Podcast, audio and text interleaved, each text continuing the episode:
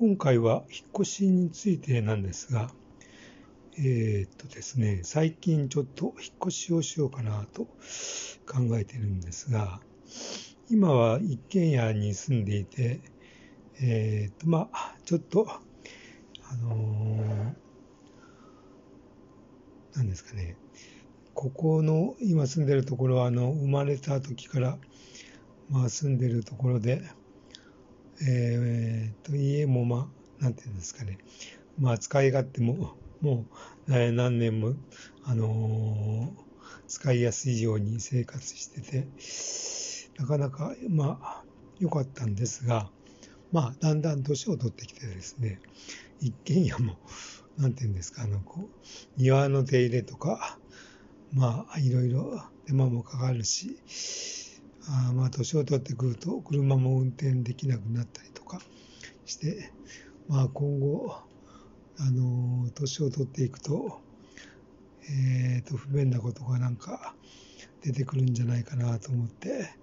もっとなんていうんですかね、あの、手間のかからないような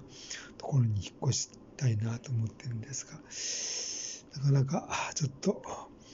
えっ、ー、と、まあ、引っ越そうと思うとお金も かかるしですね、まあ、その辺のこともあって、えー、と、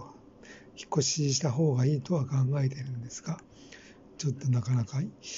今すぐに引っ越しっていうのはできないような状況でして、えー、なんとか引っ越ししたいとまあ思ってるんですけども、もう、うん、ちょっと計画を立てる必要があるかなと思って、人って、まあ、あの、他の人のことを見てると、例えば、まあ、その起業家で有名なイーロン・マスクという人がアメリカに住んでいますが、もともとはあの南アフリカ出身で、まあ、親戚の関係で、えー、カナダの農場のところになんか引っ越したりして、今はちょっとアメリカに引っ越しているわけですが、人ってやっぱり、